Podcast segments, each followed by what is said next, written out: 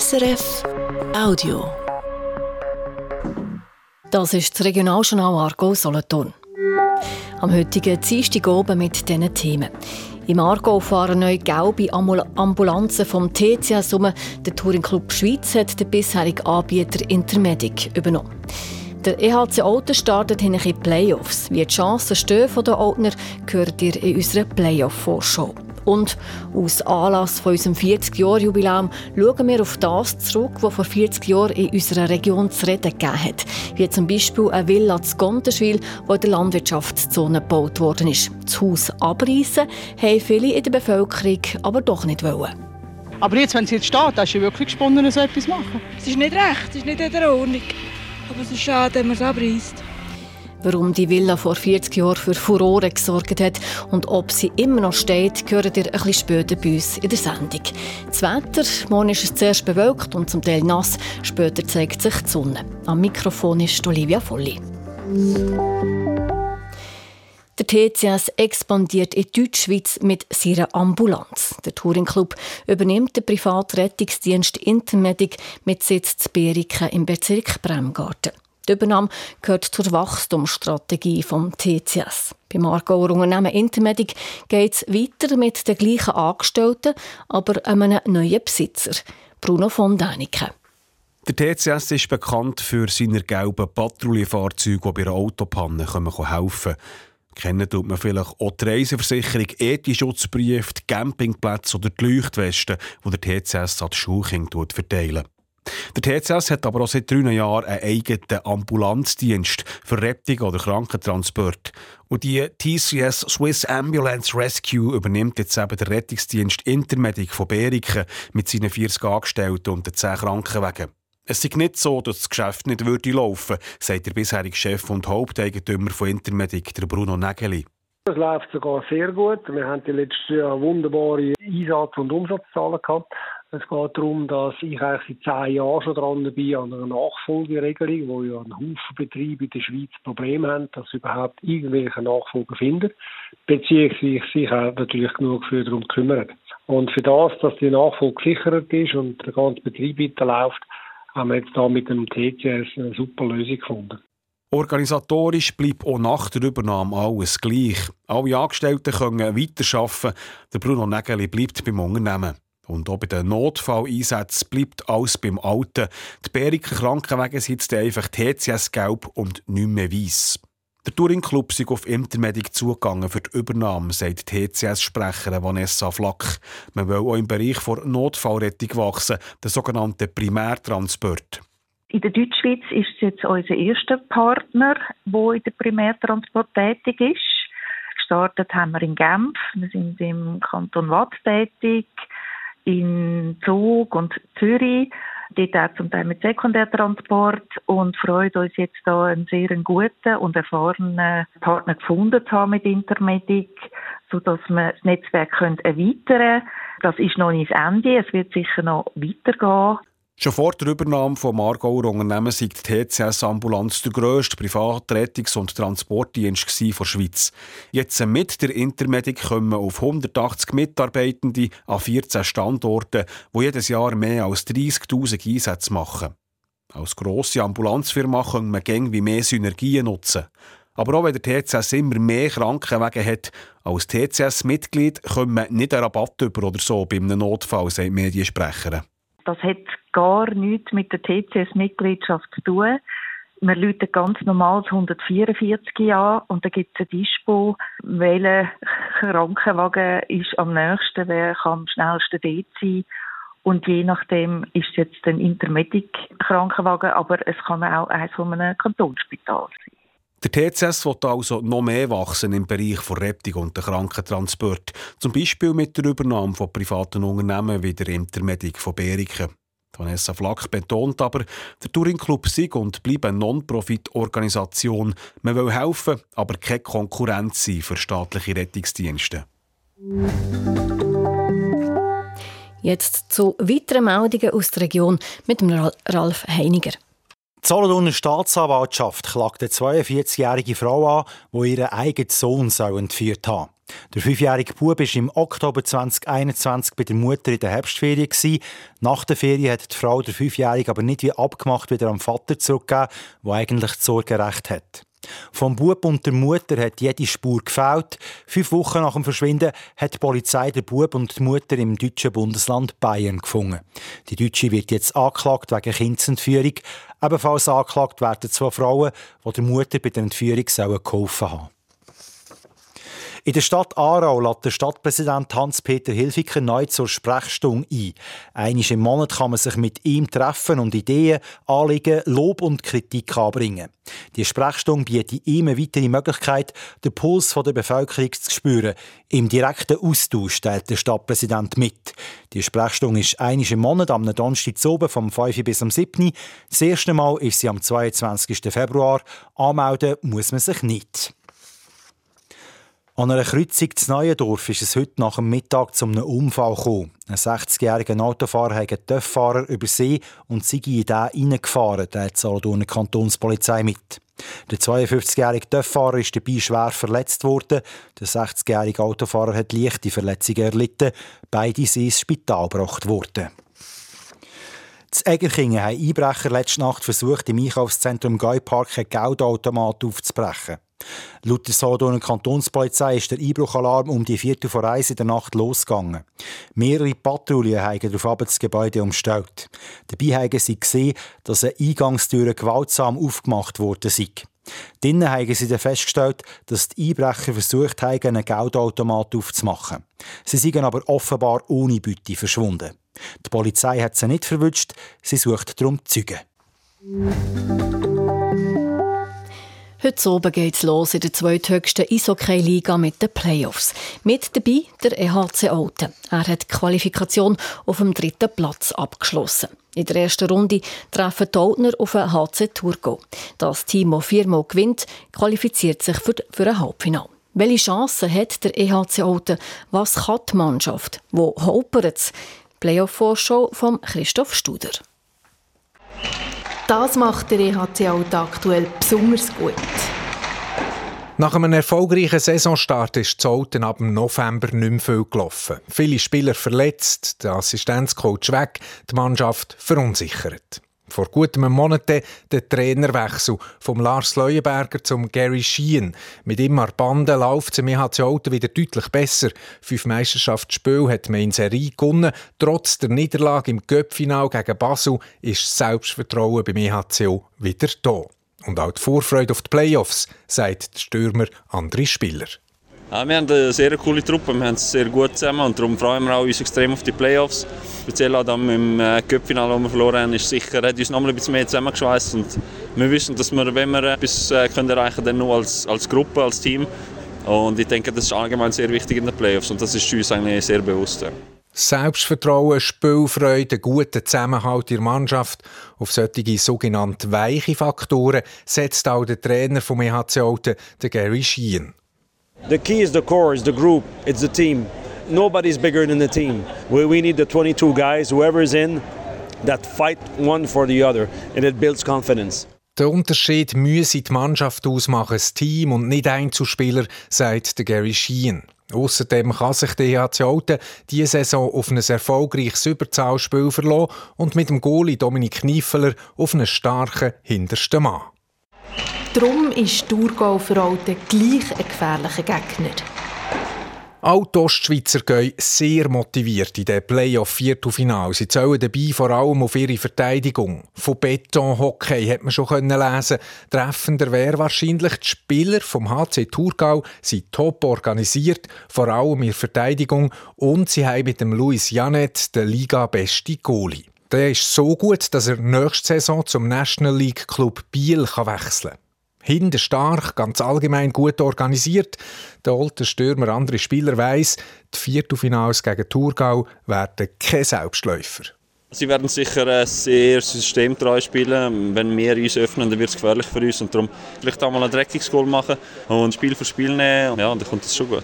Trotzdem, individuell hat die EHC Alten die bessere Mannschaft als Thurgau. Die Qualifikation für den Playoff-Halbfinal muss darum Pflicht sein für den EHC Alten. So könnte es weitergehen. Geht Playoff Viertelfinal-Duell so aus, wie es die Qualifikation lässt erwarten dann würde Olten im Halbfinal auf Basel treffen. Und die Basler die spielen seit Oktober eine super Saison. Von den fünf Meisterschaftsspielen gegen Olten haben die Basler vier gewonnen, dazu noch das Göppfinal vor letzten Sonntag. Mit dem Ausländer-Duo Jacob Stuckel und Brett Supinski sind die Basler in der Offensive tendenziell besser aufgestellt als Alten. Und die Basler, die ja kein Aufstiegsgesuch gestellt haben, die haben aus der National League auch den ein oder anderen Verstärkungsspieler bekommen, anders als der IHC Alten. Weil die Altner könnten aufsteigen, bekommen sie von den Teams aus der höchsten Liga keine Unterstützung. Trotzdem, ganz fahren muss man die Hoffnungen im Kleinholzstadion noch nicht. Playoffs haben immer spezielle Gesetze und kommt der Mannschaft mal so richtige Flow, dann ist vieles möglich.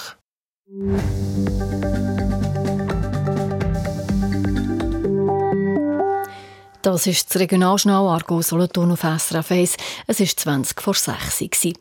Vor 40 Jahren ist das tägliche Regionaljournal Argo Solothurn auf Sendung. Darum schauen wir in diesen Tagen auf Ereignisse zurück, die vor 40 Jahren die Medienwelt in der Region bewegt haben.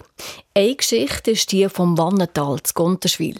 Eine sehr lokale Geschichte, könnte man meinen, aber die Oberwienertaler Gemeinde hat wegen dem Wannental national für Schlagzeilen gesorgt. Angefangen hat der kleine Skandal im Jahr 1980. In diesem Jahr hat man nämlich im Wannental eine Villa gebaut mit einem Rossstall, obwohl die Parzelle im Landwirtschaftsgebiet war. Es hat einen Rechtsstreit gegeben, der 1984 beim Verwaltungsgericht gelandet ist. Natürlich hat dann auch das Regionaljournal berichtet. Gestern hat das Aargauer Verwaltungsgericht entschieden, eine widerrechtlich gebaute Villa im Wannental zu Gontenschwil muss abgerissen werden. Für die Gontenschwiler Gemeinderäte ist mit dem Entscheid der Fall allerdings noch lange nicht erledigt. Sie müssen sich vor dem Bezirksgericht Laufenburg auch noch gegen den Vorwurf von ungetreuer Amtsführung verteidigen. Auch die Gontenschwiler Bevölkerung diskutiert heftig über den möglichen Abbruch der Villa im Wannental. Der Felix Baumgartner ist heute mit dem Mikrofon zu Gontenschwil auf der Straße gestanden. Da sind Berichte. Der Gontenschwiler Gemeinderat ist seiner Sache sicher. Mit der Abbruchverfügung für die Villa im Wannental werde der Spielraum für die Gemeinden bei baupolitischen Entscheidungen noch enger als bis jetzt. Die Autonomie der Gemeinden sei in Gefahr und die Bevölkerung von Gonterschwil steigt hinter dem Gemeinderat. Das stimmt. Ein Wirtin hat mir gesagt, über 90 Prozent der Gonterschwiler seien gegen den Abbruch der Villa im Wannental. Das aus einem einfachen Grund. Aber jetzt, wenn es jetzt steht, hast du wirklich gesponnen, so etwas machen. Es ist nicht recht, es ist nicht in der Ordnung. Aber es ist schade, wenn man es abreißt. Ich sehe am besten an das Haus hin, an das Haus hin. Und schöner wieder, dass das in die Landschaft hier passt. Passt kein Haus, aber die verdammten Huren Betonblöcke, die gehen her. Bauen hat er dürfen, aber er hat eben das grosse Bauen. Und da wird immer, immer wird da auf die Seite geschoben. Da, da bringen sie weder im Fernsehen, noch im Radio, noch irgendjemand wird auf das aufmerksam gemacht. Man muss da von B-Seite anschauen, oder? Ich weiss, das ist schade fürs das passt oder nie, oder? Auf der anderen Seite ist es eben nicht ganz mit rechten Dingen zugegangen. Und so etwas abbrechen, finde ich einfach das Letzte auf der Welt. Also wirklich. Haben Sie den Bau schon gesehen? Oder? Das ist doch ein ganz schönes Ding, oder? Und passt in die Landschaft rein, oder? Ist also nicht etwas, das äh, nicht in die Landschaft würde passen würde. Das stört doch niemand Ton.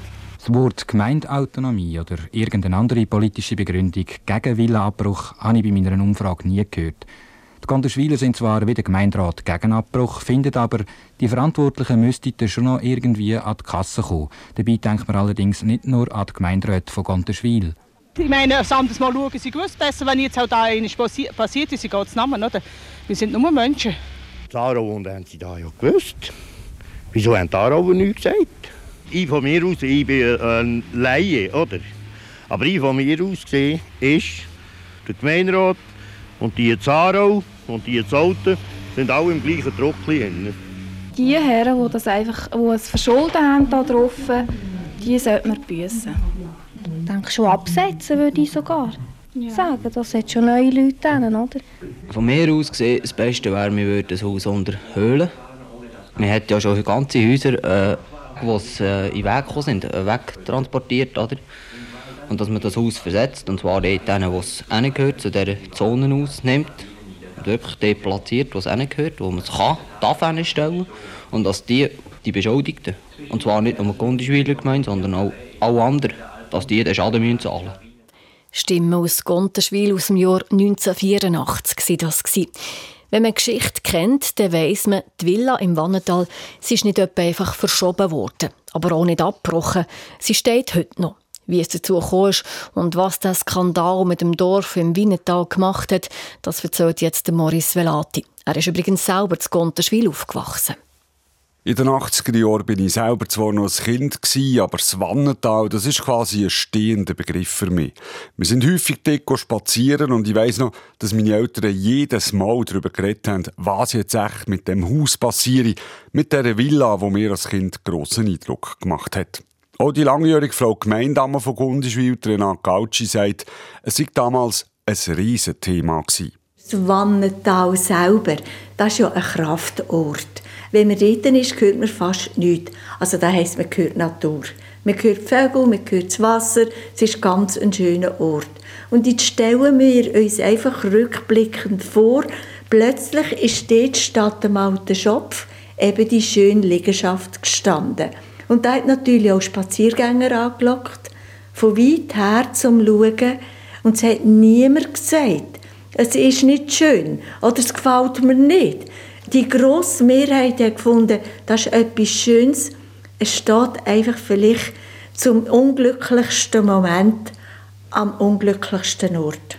Wer, wenn genau welche Fehler gemacht hat, das ist bis heute umstritten. Fakt ist, 1980 hat ein Ehepaar mit in der Landwirtschaftszone also eine neue Villa gebaut mit einem Rossstall nebendran. Der Gemeinderat von Gundenschwil hat damals Baubewilligung erteilt dafür. Das kantonale Baudepartement ist aber erst eingeschritten, wo ein Grossrat per Vorstoß im Parlament kritisiert hat, dass der Kanton einfach untätig sei und das zulässt. Es klingt aus heutiger Sicht leicht absurd, dass eine Gemeinde einen imposanten Neubau mitten in der Landwirtschaftszone bewilligt. Aber die Situation damals war eine andere, erzählt Renan Gauci, der selber übrigens erst Jahre später in die Dorfpolitik eingestiegen ist. Die ganzen Baugesetze, wie man sie heute hat, die sind damals erst gerade aufgekommen.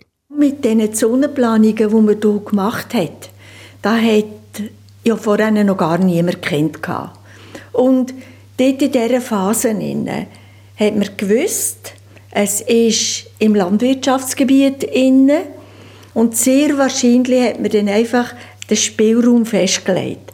Nach einem persönlichen Ermessen, mal, wir können doch aus dem alten Schopf, wo da zumal war, jetzt einfach etwas Schöneres machen. Was Renate Gauci nicht erwähnt, offenbar hat es schon vorher Kritz zwischen Gundischwil und Aarau. Vielleicht auch darum hat die Gemeinde damals die Pläne nicht am Kanton geschickt, hat die Baubewilligung also quasi eigenmächtig erteilt. Zu dem Schluss zumindest sind noch ein Gericht gekommen. Der Gemeinderat und der Gemeindeschreiber sind verurteilt worden wegen ungetreuer Amtsführung und das Bundesgericht hat 1985 bestätigt, dass die 2 Millionen Franken teure Villa abgebrochen werden. Im Herbst 1986 hat das passieren das Besitzer-Ehepaar ist ausgezogen, aber gleichzeitig haben sich ein Haufen Leute angefangen gegen den Abbruch. Die Villa ist verkauft worden, eine Tierklinik hat man dann machen, dann aber gemerkt, dass das auch nicht geht. 1988 schließlich hat sich der Architekt Ernst Lämmli dann eingeschaltet, wo die Frau Gemeindammerin Gauci heute quasi als Retter vom Wannental bezeichnet. Der Ernst Lämmli, er war in der Politik, er war auch im Sport immer gut daheim gsi, ist eine bekannte Persönlichkeit und er hat gekämpft. Er hat wirklich gekämpft für das Wannental, dass das einen Standort gibt für behinderte Menschen oder für Menschen, die einfach ganz eine grosse Betreuung und Zuwendung brauchen. Und so ist das baujuristische Wunder dann tatsächlich gelungen. Die Gebäude im Wannental gehören heute der Stiftung Altried. Sie betreibt das Ferienheim für schwerstbehinderte Menschen. Weil der Stau nebenan für eine kleine Landwirtschaft genutzt wird und weil das Wohngebäude quasi in öffentlichem Interesse ist und nicht mehr einfach ein Privatwohnsitz, hat ja auch der Kanton eingelenkt. Es hat eine Zonenänderung gegeben. Ende 2005 ist die Stiftung Altried eingezogen. Und diese Lösung hat sich mehr als bewährt, schwärmt die Frau Gemeindamme. Es ist eine Stiftung für schwerst behinderte Menschen. Und die haben dort eine ganz gute Oase. Es ist ruhig, Sie haben den Zusammenhang zum Dorf, den haben wir gefunden miteinander, schon über eine lange Zeit jetzt. Und wir könnten uns die Stiftung nicht mehr wegdenken. Das Ferienheim ist so beliebt, dass die Stiftung jetzt sogar ausbauen will. Aktuell liegt gerade ein Baugesuch auf, einen Erweiterungsbau. Ein bisschen von der umstrittenen Villa weg allerdings. Die Erweiterung in den Bauzonen, ist ein grosses Anliegen der Stifter. Weil die schwerstbehinderten Leute, die sind so wohl in dem Wannental, dass es einfach noch mehr Leute gegeben hat, die dorthin wollen. Einmal zum Familienentlasten daheim, wo einfach einmal 10 Tage oder 14 Tage dort in die Ferien kommen können. Darum gibt es jetzt eine Erweiterung. Aber ich betone es noch einmal, in den Bauzonen. Ja, man merkt, das Wannental und das ganze Drama drumherum, das ist hängen geblieben, das Gundenschwil. Der Begriff steht für einen Sündenfall, hat die Zeitung mal geschrieben. Und auch wenn viele Beteiligte unterdessen gestorben sind, wir haben das Thema, zumindest offiziell, fast ein bisschen totgeschwiegen, erzählt Renan Gauci. Wir haben ganz sicher nicht darüber geredet, so offiziell, weil wir gewusst haben, wir tun die Leute verletzen. Oder wir haben halt ganz eine persönliche Meinung man steht zu dieser Partei oder man steht zu der anderen Partei. Also im Dorf hat das schon eine Last gegeben. Über eine gewisse Zeit war die Belastung da. Gewesen. 44 Jahre ist jetzt also her, seit die Villa im Wannental das erste Mal Schlagzeilen gemacht hat. Seit knapp 20 Jahren ist das Problem rechtlich gelöst. Heute könnte so ein Fall wie 1980 nicht mehr passieren, rein vom Gesetz her, sagt Renat Gauci, der sich als Frau Gemeindamme natürlich ständig mit Bauprojekten umschlägt. Und was FDP-Frau natürlich auch eine gewisse Skepsis hat gegenüber allzu vielen Einschränkungen und Vorschriften.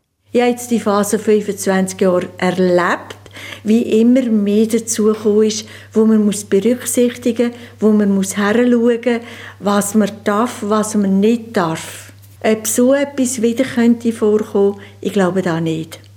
Aber gar niemand ist gefeit davon, dass man einmal einen Ermessensspielraum auslegen und man den vielleicht nicht ganz genau so auslegen, wie man müsste. Wir sind alle nicht davon gefeit sagt Rena Gauci von Gonterschwil, 40 Jahre nachdem das Aargauer Verwaltungsgericht der Abbruch von der Villa im Wannental verfügt hat, wo aber doch nie passiert ist. Am Morgen schauen wir wieder 40 Jahre zurück auf das Jahr 1984. Dann sind so viele Kindergärtnerinnen ausgebildet worden, dass man im Aargau befürchtet hat, dass die alle keinen Job finden. Ihr hört das Regionalschnau Argo Solothurn auf SRF 1. Es war 5 vor 6 Uhr. Wir haben einen recht sonnigen Tag hinter uns. Wie das Wetter morgen wird, weiss Jürg Zock von SRF Meteo. In der Nacht bringt die schwache Störung Wolken und lokal um einen Sprutz Regen. Die Höchstwerte liegen bei etwa 2 Grad. Morgen am Vormittag hat es dann noch recht viele Wolken um, ganz lokal. Kann so noch kurz nass werden, lockern aber die Wolken auf und dann wird es um den Mittag um und am frühen Nachmittag um mal länger sonnig. Später kommen dann von Westen her wieder mehr Wolkenfelder daher. Die Temperaturen liegen morgen am Nachmittag bei etwa 13 Grad, auf dem Weissenstein hat es 7 Grad.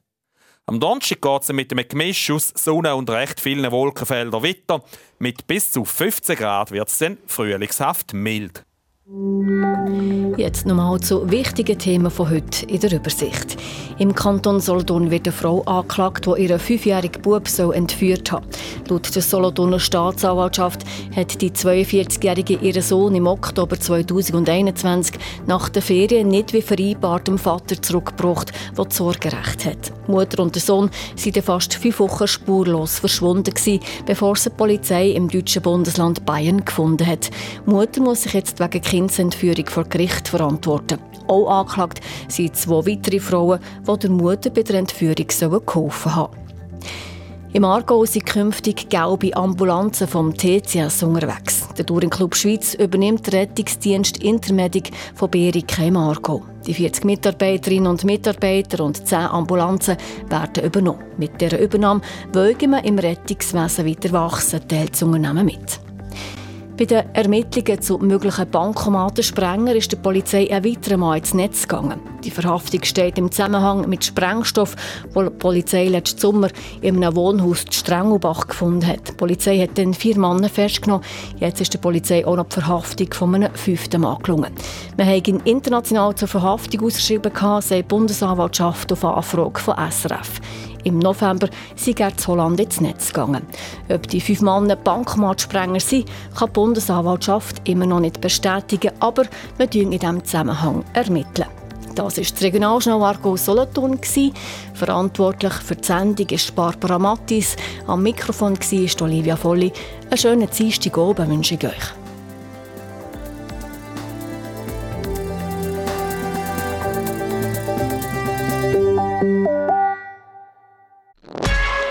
War ein Podcast von SRF.